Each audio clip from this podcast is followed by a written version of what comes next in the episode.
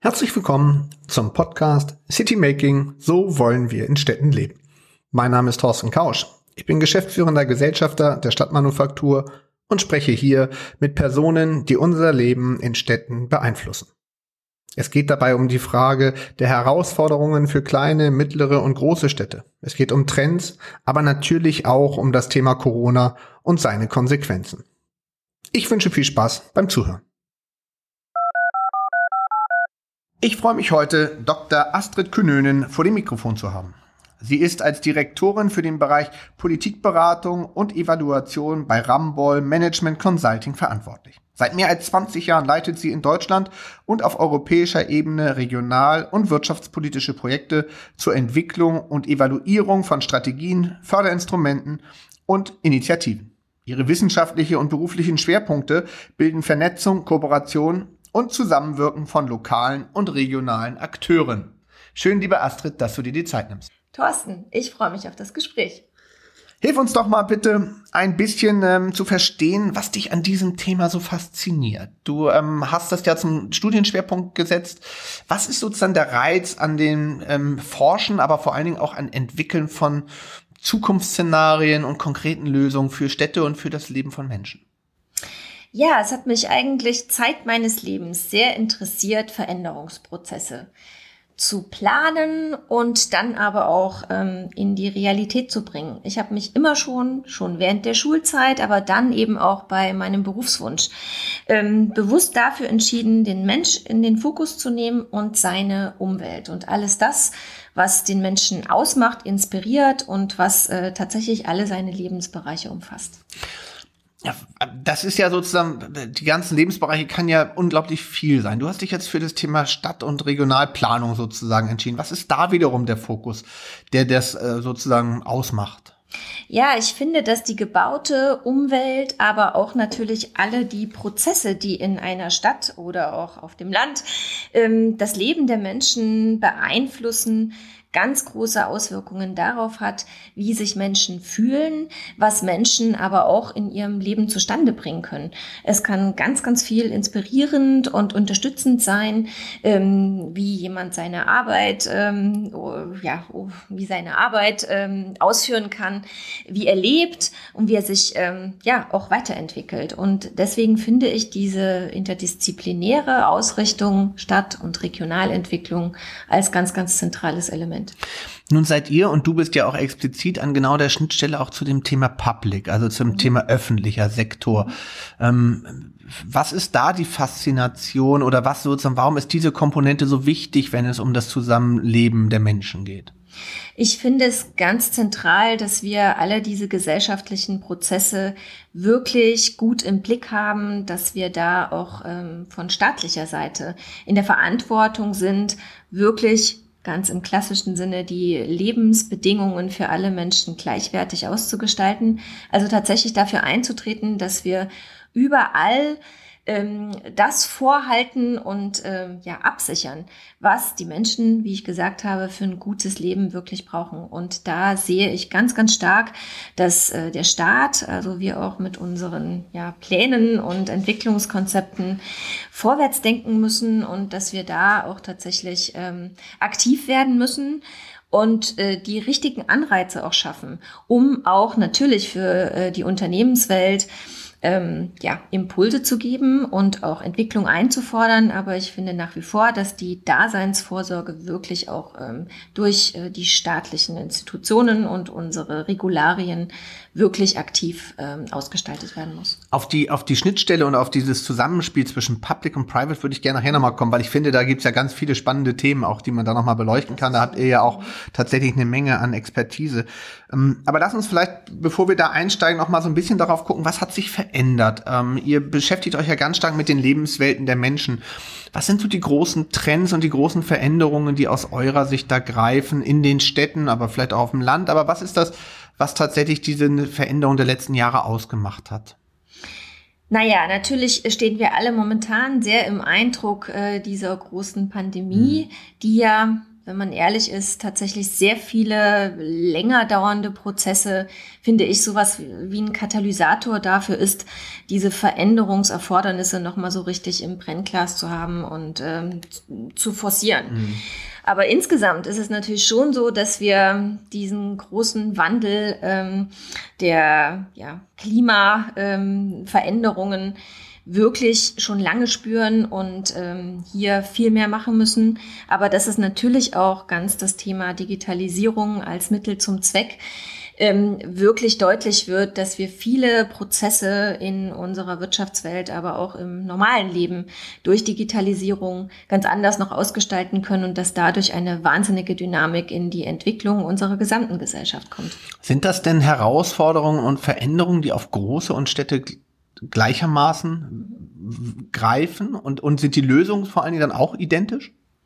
Ich würde schon sagen, dass ähm, die Digitalisierung etwas ist, was alle Lebensbereiche mhm. umschließt und alle Menschen, alle ja auch Wirtschaftsunternehmen gewissermaßen in gleicher Weise, aber dass natürlich die Dynamik ähm, jeweils nochmal unterschiedlich ist und ähm, auch die Lösungsansätze ähm, sind meiner Ansicht nach doch unterschiedlich.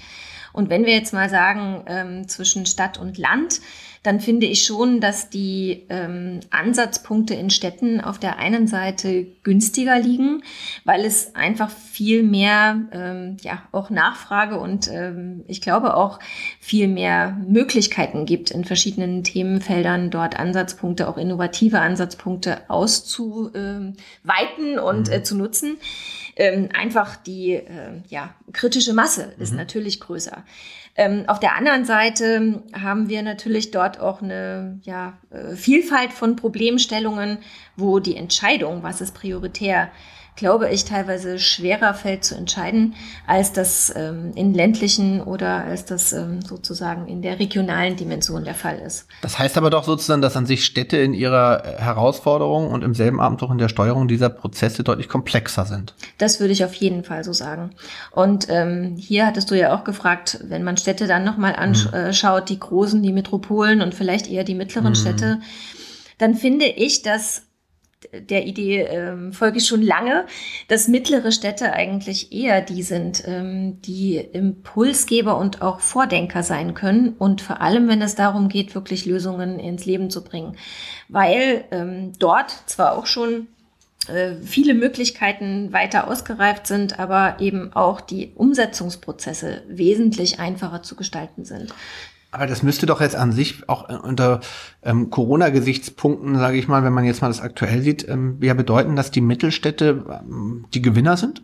Also wenn man überhaupt von Gewinnern reden kann, was ja im Kontext von Corona vielleicht erstmal eine, eine schwierige Perspektive ist, aber grundsätzlich ähm, haben die dann bessere Chancen, sich jetzt sozusagen dafür auch zu wappnen und die richtigen Schlüsse daraus zu ziehen, weil der Kreis der Akteure zwar groß, aber noch überschaubarer ist? Das denke ich auf jeden Fall. Und äh, wenn man ein bisschen rumschaut, dann wird es auch deutlich, dass es doch sehr viele mittlere Städte gibt, die nicht nur für sich selber, sondern auch wieder als Motor sozusagen ihre umliegenden, ja auch ländlicheren Gebiete ähm, doch sehr gute Orientierung geben und recht schnell auch in die Umsetzung wirklich von konkreten äh, Projekten kommen und hier auch wieder ganz aktiv die Möglichkeiten von Digitalisierung nutzen. Mhm. Also ich würde schon sagen, dass es ähm, durchaus eine noch äh, größere Chance gibt, dass wir gerade auch in Deutschland, wo die mittleren Städte ähm, immer schon wichtig waren, ähm, äh, tatsächlich sie auch weiter in den Fokus zu nehmen und Unterstützung zu geben. Hast du konkrete Beispiele jetzt nicht nur in Bezug auf Corona, vielleicht aber auch in Bezug auf Corona, aber grundsätzlich, wo du sagst, ja, da sind so Success Stories oder so Erfolgsgeschichten einzelner Städte, wo ihr vielleicht auch begleitet habt, ähm, äh, wo man sagen kann, okay, da haben die sich mit einer konkreten Idee auch wirklich ähm, mit einem Thema angenommen und das dann auch in die Umsetzung gebracht? Also tatsächlich begleiten wir momentan einige mittlere Städte dabei, auch die Möglichkeiten, die der Bund ähm, gegeben hat, mit Förder, ähm, ja, mit Fördergeld auch tatsächlich diese ähm, ja, neuen Ideen der Digitalisierung weiterzutreiben und vor allem in Projekte ganz konkret zur Umsetzung mhm. zu bringen. Das ist zum Beispiel Mainz, das ist zum Beispiel auch Wolfsburg und äh, wir haben auch Nürnberg dabei unterstützt, sich eine Dachstrategie zu geben und kon eine konkrete Digi Die Digitalstrategie. Genau, okay. aber das Ganze in sehr ganzheitlicher Art und Weise, mhm. also tatsächlich für alle Lebensbereiche und alle Themenfelder. Und ähm, es wird schon deutlich, dass insbesondere das Thema Mobilität eins ist, was ganz hoch oben steht und das natürlich jetzt gerade auch wieder durch die Einflüsse der Corona-Pandemie nochmal eine andere, ähm, nochmal ein anderes Licht äh, oder nochmal in ein anderes Licht äh, mhm. kommt. Also hier finde ich, dass man viel weiter nochmal denken muss und auch nochmal quer. Aber Mach das konkret. Was, was heißt das sozusagen? Was heißt es an der Stelle noch breiter oder noch tiefer zu, zu jetzt auch zu denken? Ich finde den Ansatz ja hochgradig spannend. Mhm. Also grundsätzlich erstmal ist gerade, wenn man an Mobilität denkt, auch hier haben wir zum Beispiel in Kiel ähm, ganz intensiv die äh, Mobilität, die Möglichkeiten, Mobilitätswende für Kiel greifbar zu machen, ähm, diskutiert, auch mit der Stadtöffentlichkeit. Und ähm, es wird schon deutlich, dass da natürlich ganz, ganz viel ähm, äh, Erfolgspotenzial darin liegt, stärker auf den öffentlichen Personenverkehr mhm. zu gehen. Also gerade auch in dem, was ich sagte, was die Herausforderung der Zukunft ist, ähm, klimaneutral unser mhm. Leben auszugestalten, ähm, ist ganz sicherlich äh, ein Weg vom Individualverkehr ähm, die zentrale Maßnahme. Mhm. Nun ist genau das das, was wir momentan unter Corona-Bedingungen natürlich nochmal gerade mhm. kurzfristig zumindest in einem anderen Licht sehen und wo Fragestellungen der Wirtschaftlichkeit, des Vorhaltens des ÖPNVs zum Beispiel nochmal eine ganz andere Dimension bekommen. Hier meine ich, Querdenken ist notwendig mhm. und ähm, eben zum Beispiel nochmal ja schon laufende Prozesse der ähm, Carsharing-Möglichkeiten mit zum Beispiel alternativen Antrieben noch viel stärker äh, zu denken und zu verkoppeln und da eben auch ist es meiner Ansicht nach in mittleren Städten viel einfacher, das auch zentraler anzuregen mhm. und zu steuern und auch in Allianz mhm. zu gehen mit ähm, privatwirtschaftlichen Anbietern. Mhm. Da ähm, finde ich ja ganz spannend, ähm, diese Frage, von welcher Perspektive geht ihr dabei aus? Also Hintergrund ist natürlich immer, dass man so bei digitaler Stadt oder Smart City ganz viel aus der, natürlich aus der Technik und aus dem Thema der Daten kommt. Das ist natürlich der technische Teil. Aber an sich muss es doch darum gehen, die Fragestellung, wie ähm, verbessern wir das Leben der Menschen? Ähm, wie wird sozusagen die Perspektive der Menschen eigentlich äh, in den Prozess hineingedacht oder gebracht? Wie macht ihr das konkret? Also erstmal stimme ich dir komplett zu. Das ist auch unser Leitbild, ähm, unsere Mission eigentlich auch, dass wir wirklich lebenswerte Orte, lebenswerte Plätze kreieren wollen, die ganz, ganz stark den Menschen in den Fokus nehmen. Natürlich ist es notwendig, eine Balance zu finden bei all diesen Entwicklungen, die wir versuchen äh, anzustoßen, anzustreben und auch zu begleiten. Ähm, dass es auch notwendig ist, natürlich die wirtschaftlichen ähm, Effekte und Aspekte mitzusehen und natürlich immer auch unseren Planeten, also diese umweltbezogenen Effekte. Aber der Mensch im Fokus, die sozialen Aspekte, soziale Nachhaltigkeit ähm, sozusagen als Einstieg, das ist uns wichtig. Und in dem Kontext sehen wir wir Digitalisierung tatsächlich äh, wirklich nur als ein Mittel zum Zweck. Wir finden, dass es ein Beschleuniger sein kann, in vielen Fällen ein Tool, um auf äh, ja sch schnellere, zügigere, aber vielleicht auch einfachere Art und Weise Entwicklung möglich zu machen, den Menschen ähm, ja die Nutzung bestimmter Dinge zu vereinfachen. Aber wir sehen schon auch Tendenzen, dass vielfach das Gegenteil passiert, wenn man die Technik über alles stellt und alle Fragestellungen immer nur aus so einer ähm, ja, fachlich-technischen Perspektive lösen will. Uns ist es deswegen ganz wichtig, dass wir immer die Nutzerperspektive in den Fokus stellen und deswegen ganz stark die Prozesse am Nutzerverhalten und damit am Menschen, an den, ähm, ja, am Bedarf entlang wirklich planen. Und das geht nur, wenn man mit den Menschen im Austausch ist und wenn man wirklich partizipativ die Prozesse aufsetzt. Was heißt Partizipation unter diesem Fokus? Ähm, heißt Partizipation sozusagen formale Partizipation, wie man sie, sage ich mal, bei jedem Bebauungsprojekt kennt? Und oder gibt es noch andere Elemente sozusagen, wie ihr die Bedürfnisse der Menschen analysiert? Und zwar die konkreten Bedürfnisse in den jeweiligen Städten, in denen ihr unterwegs seid?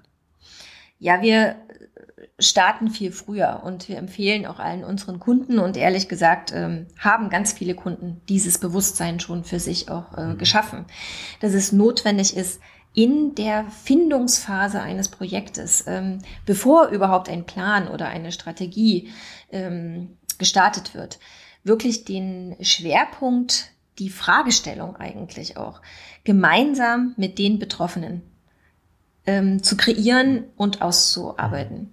Und das ist aus unserer Sicht genau der entscheidende Punkt, auch anders noch als ähm, vor einigen Jahren, wo auch in Deutschland natürlich ja schon ähm, gut auch in den Regularien äh, vorgesehen, auch Beteiligung wirklich äh, für formelle Planungsprozesse äh, festgeschrieben ist viel früher eben, wie gesagt, aus eigener Kraft und Motivation zu starten und hier auch viel innovativer zu sein, wirklich ko-kreativ mhm. die Prozesse aufzusetzen. Und das heißt, tatsächlich ganz am Anfang rauszugehen. Hier können wir auch sehr, sehr gut digitale Möglichkeiten, virtuelle Möglichkeiten nutzen, ähm, die Menschen einladen, ihre ähm, Pain Points, also wirklich mhm. ihre Schmerzpunkte ähm, einzu ihre Schmerzpunkte tatsächlich äh, vorzutragen, um dann gemeinsam zu überlegen, ähm, im Laufe der Findung ähm, der ja, äh, Schwerpunkte auch eines Planes, wo sich die äh, Experten wirklich äh, intensiv auseinandersetzen sollen und Vorschläge unterbreiten sollen.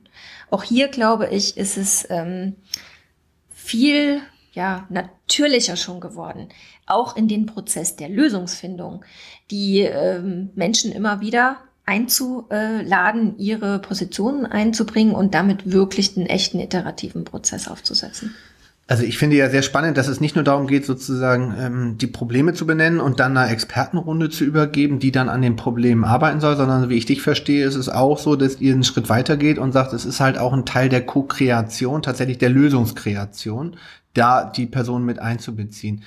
Ähm, da würde mich nochmal interessieren, welche welche Möglichkeiten hat da Digitalisierung geschaffen? Weil das ja tatsächlich auch an sich eine große Bandbreite an Beteiligungsformaten ähm, darstellt. Ja.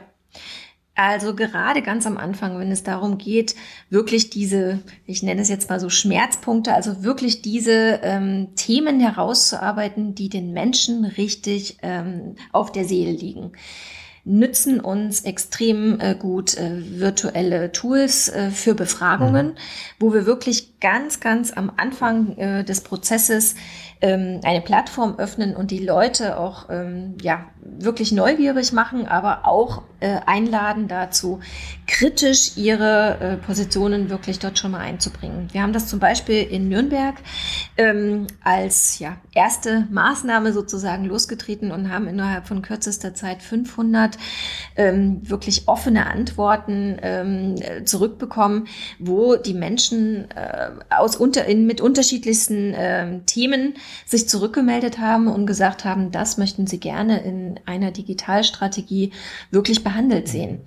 Und da können sowohl fachliche Themen äh, ähm, ja, nochmal betont werden, wie auch räumliche Aspekte. Und das finde ich ganz, ganz zentral. Das ähm, ermöglicht es dann schon, wie gesagt, die äh, den Auftrag sowohl äh, für die Verwaltung, ähm, aber auch für Planer oder unterstützende Stellen so konkret zu machen, dass aus so einem äh, Planungsprozess auch wirklich ähm, die Lösungen herausgearbeitet werden, die dann wirklich auch sich in der Realität für die Menschen fühlbar äh, die fühlbar werden. Das heißt sozusagen, der richtige Fokus wird gesetzt ähm, und der richtige Schwerpunkt wird gegeben, wird vorgegeben durch die Partizipation. Wie erfolgt Partizipation im digitalen ähm, Formaten in Form von Co-Kreation? Ist das auch heutzutage schon, also wirklich auch erfolgreich möglich? Ich persönlich sage offen, ich bin da skeptisch, weil ich finde, es ersetzt nie den persönlichen Austausch, es ersetzt nie das persönliche Erarbeiten. Ähm, aber vielleicht bin ich da auch ähm, eines Irrtums unterlegen. Ähm, hilft mir, mich besser zu orientieren. Also erstmal würde ich ganz klar sagen, wenn man direkt miteinander im persönlichen Austausch sein kann, dann entsteht mehr. Mhm. Da ist einfach die Dimension auch des Fühlens mit dabei und ähm, letztlich auch der Atmosphäre, die, glaube ich, gerade bei Innovationsprozessen sehr, sehr mhm. entscheidend ist.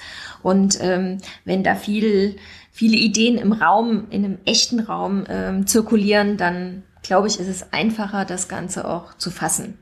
Aber wir haben aus der Natur ähm, oder aus der Not ähm, der, der ähm, wir haben aus der Not ähm, heraus in den letzten Monaten tatsächlich auch Innovationsprozesse digital mhm. aufgesetzt. Auch dafür gibt es mittlerweile ganz gute Tools. Ähm, wir haben Barcamps gemacht mhm. ähm, mit Kunden zusammen und ähm, haben dabei festgestellt, dass wenn man die Dinge ähm, im Positiven anschaut, dass natürlich auch der Fokus, den die einzelnen Leute ähm, in die Diskussion bringen, teilweise sogar größer ist, mhm. als wenn man das ähm, in langen, ähm, tagefüllenden Workshops mhm. miteinander entwickelt. Ähm, man ist da, glaube ich, schneller im digitalen Format an den Themen und man kann sich auch gut aufeinander einlassen, wenn man das in kleinere Einheiten mhm. runterbricht. Auch dafür gibt es mittlerweile mhm. äh, gute Formate. Mhm. Ähm, also ich habe schon wieder was dazugelernt. Herzlichen Dank, dass auch sowas heutzutage auf der Art und Weise gut funktioniert. Lass uns doch vielleicht noch einmal wirklich gucken. Das war jetzt ja sozusagen der prozessuale Teil, den wir gerade beschrieben haben. Jetzt will ich noch mal auf den inhaltlichen Teil gerne gucken. Also auf die Themenfelder, in denen Digitalisierung wirklich Lebensqualität verbessert. Du hast vorhin unter anderem das Thema Mobilität genannt, ähm, Stichwort logischerweise eine Verknüpfung. Aber was ist neben dem Thema Mobilität, was ja äh, rauf und runter ähm, äh, runterdekliniert ist und auch wird, was für weitere Themen seht ihr, wo das Thema Digitalisierung zur Lebensqualität der Menschen konkreten Beitrag leistet? Also aus meiner Sicht und auch da wieder ganz im Eindruck unserer aktuellen Zeit würde ich sagen, dass alles, was sich um die gesundheitliche Versorgung äh, der Menschen dreht und auch um ähm, ja die Betreuung und äh, die äh, Bildung unserer Kinder, aber ich glaube auch ähm, aller Menschen, da denke ich, dass ähm, digitale Tools und auch ähm, ja ganz andere Systeme weiterentwickelt werden müssen, die es einerseits ähm, erleichtern, die Prozesse und auch die Dynamik zu handhaben, ähm, die gleichzeitig aber eben auch es schaffen, die Menschen ähm, ja zu unterstützen und nicht zu überfordern. Und zwei Beispiele, wir haben ja jetzt gerade die ähm, ja, Situation, dass wir ähm, der Reihe nach die älteren und bedürftigsten äh, Menschen erreichen müssen, um sie ähm, zum Beispiel zu impfen oder eben ihnen da auch ähm, Unterstützung in dieser ähm, Krise zu ermöglichen. Und es ist so schwer, ähm, einen Prozess auch digital äh, unterstützt aufzusetzen, der wirklich auf den, auf den ähm, ja, auch äh, Bildungsstand derjenigen eingeht, ähm, ihnen noch ganz anders ähm, zum Beispiel Informationsmaterial zukommen zu lassen oder sie auch wirklich gut zu informieren. Ich glaube, dass da die Möglichkeiten überhaupt noch gar nicht ausgeschöpft werden, die es eigentlich gäbe, ähm, wirklich auch in Bezug auf ähm, ja, zum Beispiel Ältere mit einfacher Sprache, sie wirklich ähm, ja auch direkt zu erreichen oder auch Koordination von zum Beispiel ähm, dem Vertrieb von Post ähm, mhm. äh, oder anderen Themen ähm, wirklich, wirklich ähm, gut und schnell und zügig auch zu implementieren. Da würde ich gerne einmal nachhaken, ja. weil ich finde diese, du hast es gerade am Beispiel ähm, Vertrieb von Post genannt. Ähm, manchmal habe ich noch den Eindruck, dass wir uns noch ganz stark in Tunneln bewegen. Also ähm, sage ich mal, es gibt die Post, die macht die Post, es gibt die Stadtreinigung, die macht die Stadtreinigung und es gibt irgendwie ähm, verschiedene andere Unternehmen, die regelmäßig in den Straßen rein, äh, Land, also statt aus, statt einwärts sozusagen präsent sind. Ja. Ähm, Digitalisierung bricht ja an sich normalerweise aber genau diese Tunnel auf. Woran scheitert das häufig, dass da auch Dinge zusammengedacht werden, weil man könnte sich ja auch überlegen, es wäre ja relativ simpel, dass ein Stadtreinigungsunternehmen vielleicht auch ähm, irgendwann mal Pakete mitnimmt, um mal so ein Beispiel konkret zu machen. Oder es wäre ja genauso gut denkbar, dass ein Stadtreinigungsunternehmen Hinweise zu Verschmutzungen im öffentlichen Raum gibt oder ähnlichem, wenn man was auffällt. Also wie sozusagen habe ich mir da, wann, wieso funktioniert da diese, dieser Bruch noch nicht, wegen soweit ich ihn mitnehme? Weil eben notwendig ist, dass sich die, ähm, dieses neue Denken auch in den Strukturen, in den innerstädtischen Entscheidungsstrukturen ähm, seinen Weg bahnt. Und da sind wir tatsächlich immer noch sehr klassisch in Ämtern, in ähm, ja auch diesen fachlichen äh, Schwerpunktsetzungen aus der früheren Zeit verhaftet weshalb wir auch mit einem Team ähm, sehr intensiv gerade auch mittlere Städte dabei unterstützen, ihre ja, Entscheidungsprozesse äh, und ihre Strukturen organisatorisch mhm. viel stärker und viel moderner ähm, eben diesen neuen Erfordernissen auch ähm, entsprechend auszurichten. Also hier eben kein klassisches ähm, Verkehrsplanungsamt mehr zu haben, sondern eher ein Amt für Mobilität, wo ähm, alleine der Begriff ja schon deutlich macht, es geht hier viel mehr um das, was sozusagen auf einer Straße mhm. oder auf einer Schiene passiert. Und das hat wieder sehr viel mehr Bezug auch zu dem, was ähm, in verschiedenen äh, Lebensphasen mhm. die Menschen tun und ähm, was eben zum Beispiel dann äh, ja auch äh, viel mehr verkoppelt sein müsste, zum Beispiel wenn es um ähm, Junge oder um Kinder geht, mit dem, ähm, was in der Schule, was in der Ausbildung, was im Leben ansonsten noch so stattfindet. Und dafür ist es notwendig aus unserer Sicht, dass eben viel stärker ähm, themen- und lösungsbezogen sich auch die Entscheider zusammenfinden. Also nicht nur ähm, nicht nur die Amtsleiter unter sich, sondern richtig, faktisch sondern, das Know-how, was für die Lösung genau, des Problems. Das mhm. muss stärker zirkulieren und dafür brauchen wir auch agilere Strukturen. Das ist ja an sich das Brennglas, was du vorhin beschrieben hast, ist ja auch das, was gerade, finde ich, und aus das Beispiel greift ja gerade ganz stark bei den ganzen Themen der Innenstädte. Genau. Weil da ist es ja so, da ist das Brennglas so stark und im selben Atemzug habe ich den Eindruck, bricht es da tatsächlich gerade komplett auf. Da werden gerade Tunnel aufgerissen, da wird irgendwie Mobilität und ähm, Aufenthaltsqualität im Raum und äh, Einkaufsverhalten und äh, Zu- und Abwege und ähm, all sowas gerade total offen diskutiert. Ist das vielleicht auch eine Chance sozusagen, wenn man da jetzt auch bereit ist, neue Wege zu gehen, also vor allen Dingen das Prozessuale mal hinter zu hinterfragen und mal neu zu denken, Agilität tatsächlich auch an den Tag zu legen, dass man aus diesem Model dann sozusagen vielleicht auch das für andere Aufgabenstellungen in Städten verändern kann? Unbedingt. Und wenn man so jetzt äh, das Beste aus dieser Krise herausnehmen will, dann ist es mit Sicherheit, dass wir gezwungen sind, wirklich neu zu denken, wirklich schneller zu sein im Entscheiden, aber auch im Tun und ähm, genauso stärker kooperativ auch jetzt unterwegs zu sein, einfach weil sich anders die ja, Dramatik überhaupt nicht bewältigen lässt. Und ich sehe es wie du, gerade die Innenstädte, das ist das Thema der Stadtentwicklung, wo ich meine, am meisten Fokus jetzt darauf äh, liegen muss, hier zu verhindern, was ähm, ja jetzt ja schon sehr deutlich wird, dass wir wirklich da eine Verödung erleben und damit natürlich nochmal ganz, ganz andere Themen, ähm, auch soziale Themen dann aufbrechen werden. Also hier sehe ich tatsächlich die Chance, dass sich an diesem Thema alle Gewerke, alle fachlichen ähm, Experten zusammenfinden müssen, um schnell, innovativ, aber auch pragmatisch Entscheidungen herbeizuführen. Ich ähm, denke auch, dass das ein, ein sehr wichtiges Thema sein wird. Ich finde da an der Stelle äh, umso spannender, dass es halt genau, finde ich, diese Kombination ist, die du dauerhaft hast mitschwingen lassen. Nämlich es geht um prozessuale Steuerung äh, auf der einen Seite. Ich glaube, es geht aber auch ganz viel um Hinhören und Kommunizieren und genau hinzugucken, was ist eigentlich die Bedürfnislage innerhalb der jeweiligen Stadt, weil die ist ja nicht identisch, die kann man ja nicht von A nach B übertragen. Ähm, und da kann man nur hoffen tatsächlich, dass es in diese Richtung geht. Wo liegt da aus deiner Sicht sozusagen der Schlüssel? Aus deiner Perspektive die Schlüssel der Innenstädte? Was ist das, was die Innenstädte in der Zukunft brauchen? Mhm. Das ist eine ja, berechtigte, ganz wichtige Frage und ich habe da noch keine Antwort. Also ich denke, wir müssen zu einer neuen Mischung finden mhm.